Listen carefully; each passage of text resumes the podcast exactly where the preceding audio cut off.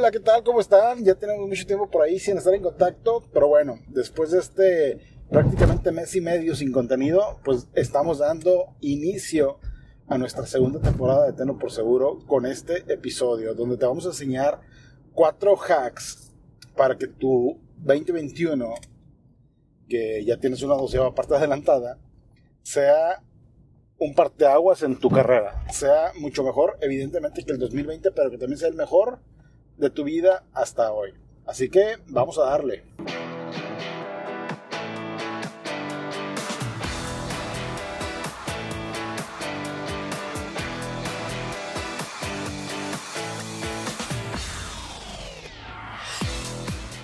Hola, ¿qué tal? Bienvenidos a tu podcast Telo por Seguro, donde encontrarás información de mucha utilidad enfocada principalmente a temas de seguros, negocios, emprendimiento, finanzas, cuestiones fiscales y por supuesto, temas para que te conozcas mejor y puedas alcanzar tus metas. Recuerda, yo soy Jorge Espejel, tu agente de seguros. Vamos a darle. Hola, oigan, pues como dijimos en el teaser, muchas gracias antes que nada por seguirnos este año y habernos seguido ya durante año y medio, prácticamente año y medio nuestra primera temporada. Hoy con este episodio queremos dar inicio, o estamos dando inicio, mejor dicho, a nuestra segunda temporada del podcast Telo por seguro, la segunda temporada de muchas más, espero en Dios así sea. Y tú dirás, oye, pero a ver, ¿cómo nos vas a hablar ahorita de productividad y de metas y demás cuando ya pasó un año?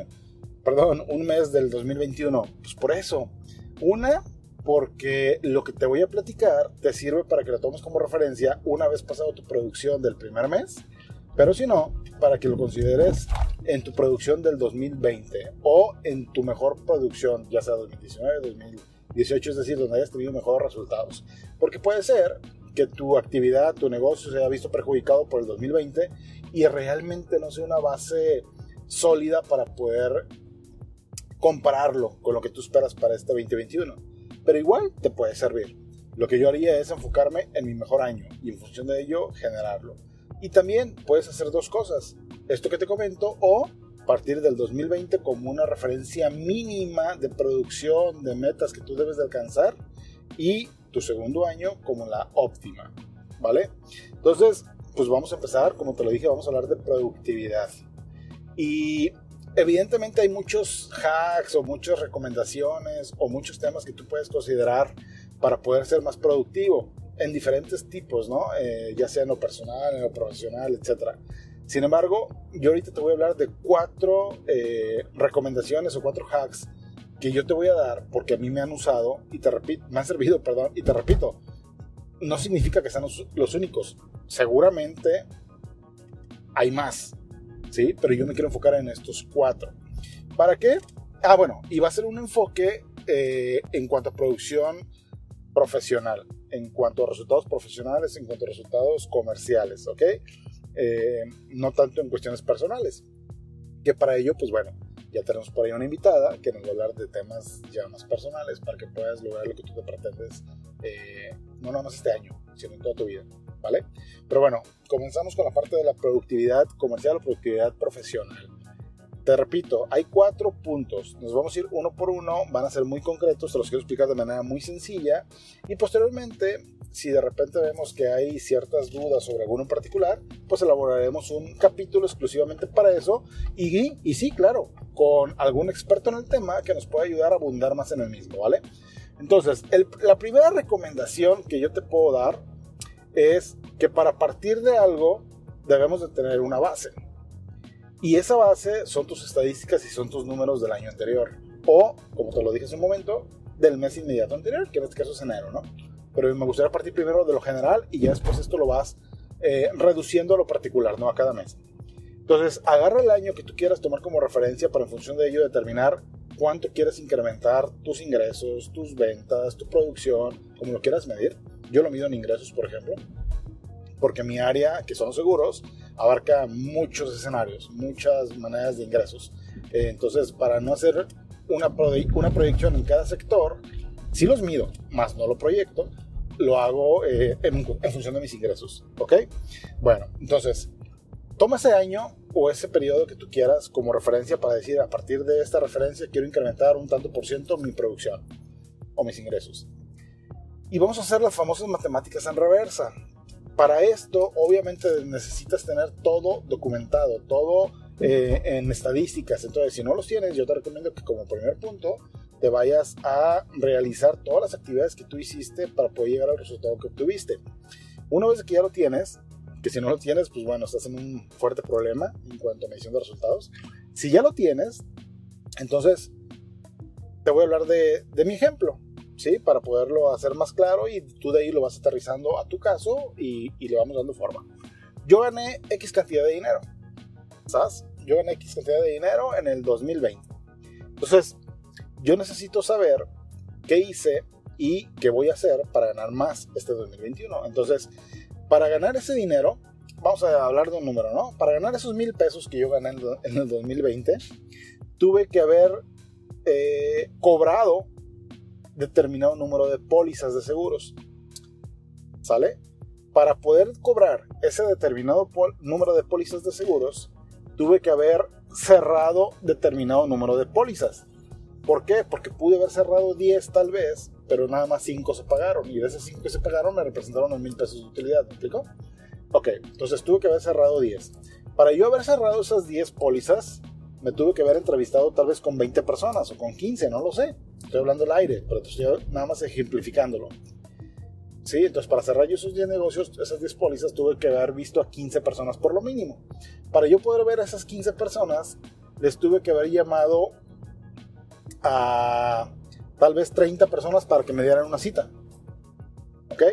Pero para que esas 30 personas que me dieron cita me contestaran, les tuve, tuve que haber tenido una base de datos, más bien, tuve que haber visto a 30 personas para cerrar esas 15 citas. ¿Ok? Pero para poder ver a esas 30 personas tuve que haberle llamado a 60 para que me dieran la cita. ¿Por qué? Porque a lo mejor unos no me contestaron, otros sí me contestaron pero no me dieron cita. ¿Sí? Ahora, para yo poder tener esas 60 llamadas, tuve que haber llamado o tuve que haber tenido una base de datos tal vez de 100 personas. Y para poder tener yo esa lista de 100 personas, tuve que haber generado una lista de prospección entre determinado número de fuentes. ¿Ok? Esas son las matemáticas reversas. ¿Cuánto gané? ¿Cuántos negocios cerré para llegar a esa, a esa utilidad? ¿Cuántas personas vi para llegar a ese número de negocios? ¿Cuántas citas tuve que hacer para llegar a esos cierres? ¿Cuántas llamadas tuve que hacer para llegar a esas citas? Cuántos prospectos necesité para llegar a esas llamadas concretadas, ¿ok? ¿Qué va a pasar con esto? Que yo ya sé cuánto vale, por así decirlo, una llamada para mí. Si yo hice mis matemáticas en reversa y ya sé que mis números, y supongamos el mismo ejemplo que gané mil pesos, tal vez llegando al resultado final, me doy cuenta que cada vez que yo hablo por teléfono, esos mil pesos, si yo tuve que hacer 100 llamadas, pues ya sé que me cuestan 10 pesos. Yo tuve cuánto gané y cuántas llamadas tuve que hacer para llegar a ese resultado final. Entonces yo sé cuánto equivale cada llamada. Entonces cada vez que yo llame por teléfono, me den cita o no me den cita, le estoy abonando mis 10 pesitos a, este, a mi cuenta de utilidad. ¿Ok? Entonces, ¿cómo voy a poder plasmar yo lo que yo, lo que yo quiero llegar como resultado? Pues obviamente en proporción. ¿Sabes que Si mis números son estos y mi cita vale 10 pesos, pues una de dos. O mejoro mi nivel de prospectos para que mi cita con el mismo número de actividad valga 20 pesos, mi llamada, perdón. O no quiero mejorar mi nivel de prospectos, simplemente aumento mi actividad. En vez de hablarle a 100 personas, les voy a llamar a 200 personas. Y en teoría, lo que voy a obtener como resultado, en vez de ganar mil pesos, voy a ganar dos mil pesos. ¿Me explico? Entonces tienes dos sopas, incrementar tu, actividad o mejorar tu nivel de prospectos. Con esto ya tienes la primera recomendación. Es decir, tú ya sabes lo que tienes que hacer para lograr la meta que tú quieres en este 2021. Que ese es el segundo hack. Establecer metas concretas. Las famosas metas SMART medibles, específicas, bueno, si nos vamos en orden son específicas, medibles, alcanzables, reales y en un periodo de tiempo. Debes de especificar, no es lo mismo decir, oye, ¿sabes qué? Pues quiero ganar, este, pues, un 20% más. de lo que gané el año pasado. O quiero ganar este, 20 mil pesos más. Pues no. O sea, es mejor hacerlo, como te lo digo, con el método SMART, donde decir, en el, en el 2021 pretendo ganar al 31 de diciembre un ingreso de 2.500 pesos representado por una actividad de tanto, tanto, tanto y tanto, en función de mis matemáticas en reversa. Entonces tú ya estás poniendo lo que quieres y cómo lo vas a lograr. Estás, estás siendo específico, estás poniendo un monto, estás viendo que es alcanzable, estás viendo en un periodo de tiempo y es algo que lo realmente lo puedes hacer. ¿Me explico? Entonces tú ya tienes una, una meta SMART, que es muy importante. Muchas veces divagamos ahí con metas eh, al aire, que no tienen nada de sustento y pues por ello es que no las alcanzamos. Ahora, estas dos cosas, estos dos primeros hacks son generales. Estos los puedes reducir y los puedes hacer mensuales, por semana, diarios, trimestrales, qué sé yo. Hay gente que le gusta tener mediciones diarias, a mí en lo personal no me gusta hacerlo diario. Yo hago mediciones cada semana, pero idealmente cada mes. Esté bien o esté mal, es como me funciona. Te repito, ¿quién lo hace diario? ¿Ok? Pero bueno, tal vez una revisión semanal sería suficiente para que no estés ni tan flojo ni tan apretado. Pero bueno, esos son los dos primeros hacks. El tercer hack es organizar tu tiempo. Ya tienes tus matemáticas en reversa, ya tienes tus metas, ahora organiza tu tiempo. Tal vez parece algo muy sencillo, pero la verdad es algo de lo más complejo. ¿Cuántas veces no perdemos demasiado tiempo en Facebook simplemente, simplemente, simplemente dando este, scroll down? ¿Sí? revisando quiénes están ahí, qué pusieron, qué dijeron, qué chisme hay. ¿Cuántas veces no estamos en Instagram simplemente perdiendo el tiempo? ¿Cuántas veces no estamos eh, navegando y haciendo cosas X, no? Aprovecha tu tiempo. No digo que no las uses las redes sociales, definitivamente debes de usarlas. Eh, está comprobado que sobre todo en tiempos de pandemia, la parte digital en los negocios fue muy buena. De hecho, el 60% de nuestras ventas tal vez fue, fue, por gracias a las redes sociales, a pesar de que no nos hemos metido tanto en ellas. Entonces, no se trata de no usarlos, se trata de usarlo y hacer todas las actividades que tú quieras hacer, pero organizando tus tiempos. No es lo mismo agarrar el teléfono y ponerte a ver y a ver y a ver y a ver cosas sin sentido, a programarte y decir, ¿sabes qué? De tal a tal hora, pues voy a revisar simplemente qué pendientes tengo en redes sociales, ¿no? ¿Qué, qué, qué novedades hay? Si así lo quieres ver, o sea, tiempo de ocio, vaya. De tal a tal hora, me voy a dedicar a hacer contenido. Voy a hacer videos, voy a hacer publicaciones, voy a poner alguna información en tal, en tal, en tal, en tal red social, ¿no? Tú te vas a organizar tu tiempo en cuanto a lo productivo que vas a querer usar de las redes sociales. Voy a dedicar tanto tiempo a hacer llamadas, voy a dedicar tanto tiempo a enfocarme en actividad de prospección, voy a dedicarme cierto tiempo a, mis hijos, a mi familia. Definitivamente debes de buscar un equilibrio, es muy complejo, pero debes de buscarlo. Entonces, todo lo que tú quieras hacer en el día, por más estúpido, y discúlpenme la palabra, que parezca, eh, apunta y lleva un orden de tus tiempos en una agenda, en una libretita, en algo. ¿sí?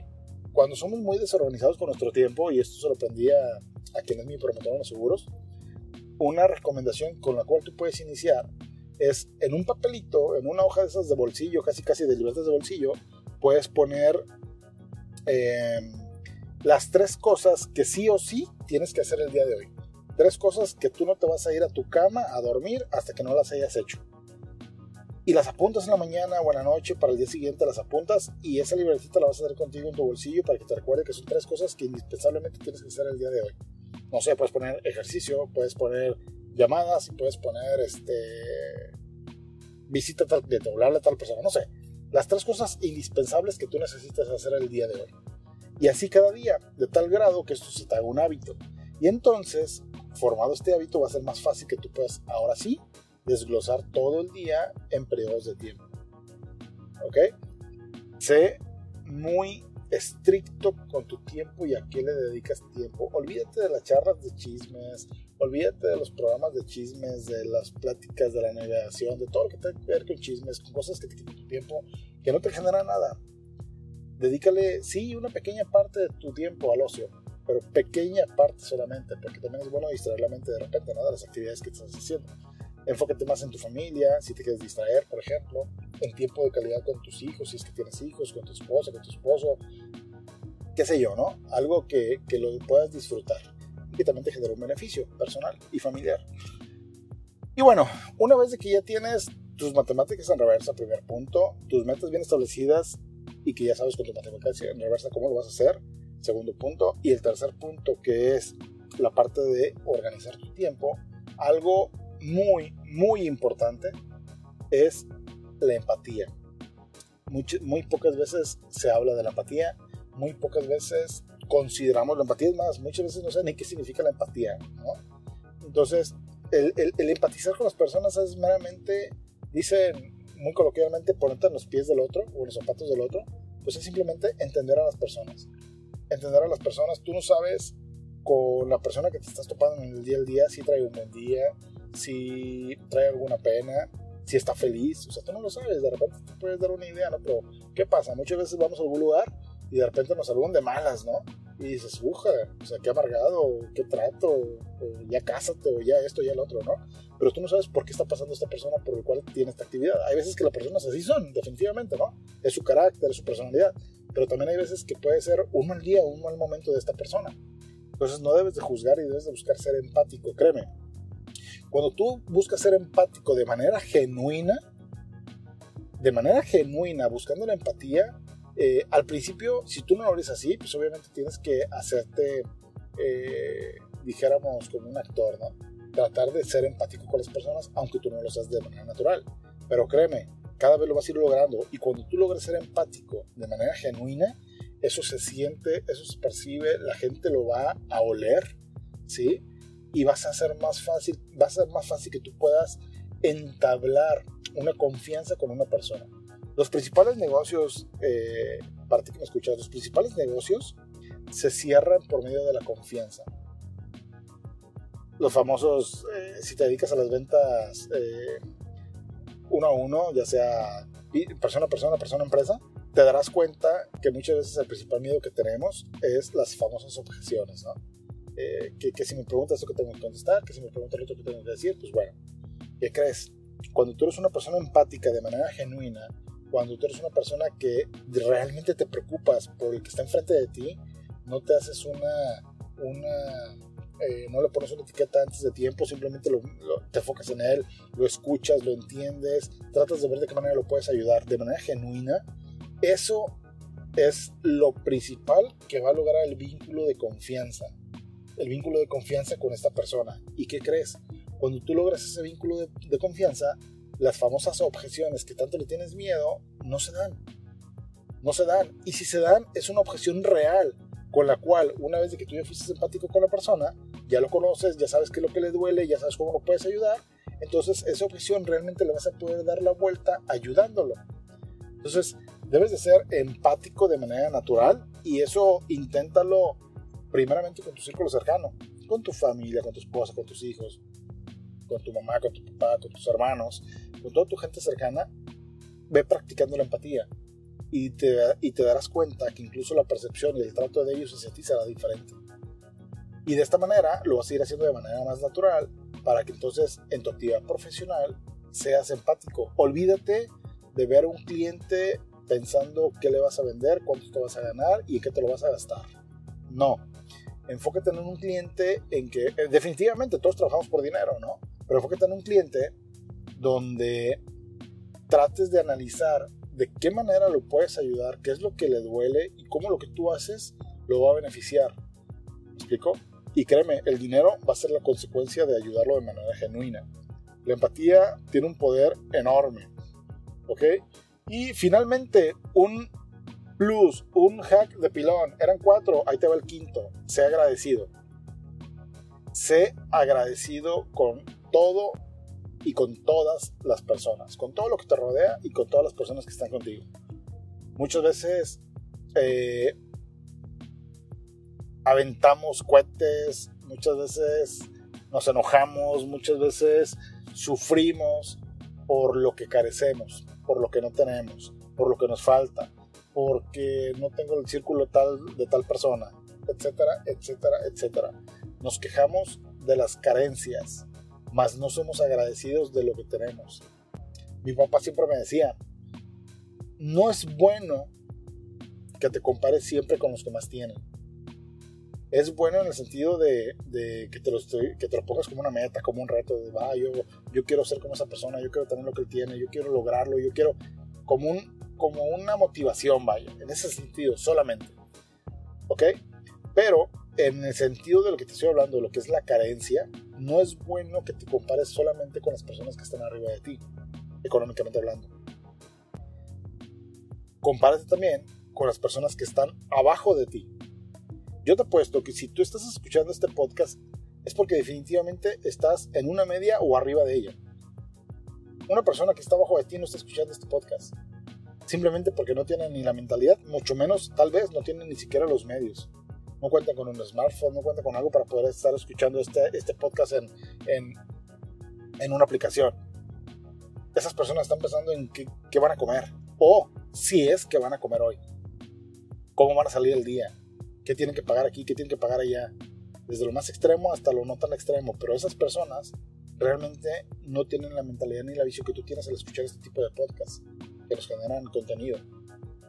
Entonces, si tú te pones a pensar en todas aquellas personas que carecen de cosas materiales, hablando estrictamente de lo material, menos que tú, pues imagínate por todo lo que puedes estar agradecido. Tienes una casa para dormir, tienes un vehículo para moverte, simplemente estás completo de tus facultades físicas y mentales. Imagínate lo que daría una persona que tal vez no le funcione un brazo, no tenga un brazo, carezca de la vista. ¿Me explico? imagínate lo que darían por estar como tú, que estás pleno, físicamente y mentalmente. Pues tienes mucho que agradecer de entrada por ahí. Simplemente desperté, amanecí. Es un buen día para poder agradecer. ¿Cuántos no pudieron despertar y ver el amanecer? ¿Cuántos no tienen un padre, no tienen una madre, no tienen un hijo? ¿Cuántos están solos, entrecomillado, hablando de, de familiares en este mundo? si te pones a analizar todo eso, te darás cuenta que hay muchas cosas por las cuales tú puedes estar agradecido, no nada más lo económico. Entonces, algo importante, porque así funciona, es la gratitud. Agradece todos los días por lo que tienes, agradece por lo que tendrás, hazlo en positivo y asume lo que ya lo tienes. Y créeme, las cosas van a cambiar. Van a cambiar. Y claro, no es una varita mágica donde, ay, sí, gracias por esto, por eso, por esto y listo. No, no no lo hagas así, hazlo realmente porque lo sientes. Siente realmente lo que tienes que no tienen las demás personas, lo que, por lo cual estás agradecido. Pero también actúa para lograr lo que tú quieres lograr. Para eso son los otros cuatro puntos. Por eso este es como un plus, ¿no? Este es, es la base de todo. Es la base de los primeros cuatro puntos. Si tú no eres agradecido, créeme que no te va bien en este mundo. Y no es que te lo desee, es que simplemente así es ha agradecido y todo lo demás se va a alinear. Pero obviamente, si tú cuentas con estos cuatro hacks y los implementas a conciencia y te pones tu rutina de actividades y estructuras tus tiempos y eres empático, ¿ok? Y encuadras tus metas con tus actividades, créeme, este 2021 va a ser el más productivo de toda tu vida. Y el 2022 va a ser el más. Y el 2023 va a ser más. Te lo digo porque lo hago. ¿Ok? Espero que estos hacks te hayan funcionado, espero que esta información haya sido de utilidad para ti. Si lo fue, te agradezco que lo compartas con tus conocidos. Seguramente habrá alguien que le pueda servir igual o más que a ti. Agradeceme para poder llegar a más personas y que estas personas puedan llegar a tener este tipo de información. Y también, si quieres hacer algún comentario o alguna duda, déjenos ahí en nuestras redes sociales. Con todo gusto te las vamos a aclarar. Incluso puedes mandar una nota de audio por un DM o por un inbox en Facebook y incluso podemos resolverte tu pregunta en línea. Gracias por escucharnos y por ahí vamos a estar en contacto. Bye bye. Recuerda seguirnos en todas nuestras redes sociales, nos encuentras como Tenlo por Seguro y también estamos en todas las plataformas para podcast, principalmente en Spotify o en Apple Podcast, pero también en YouTube nos puedes encontrar. Tenlo por Seguro, recuerda suscribirte, darle manita arriba, calificarnos con 5 estrellas, dejarnos tus comentarios, tus dudas. Recuerda que este podcast es para ti, por ti y pensado en ti. Mientras tanto, vamos a darle acá.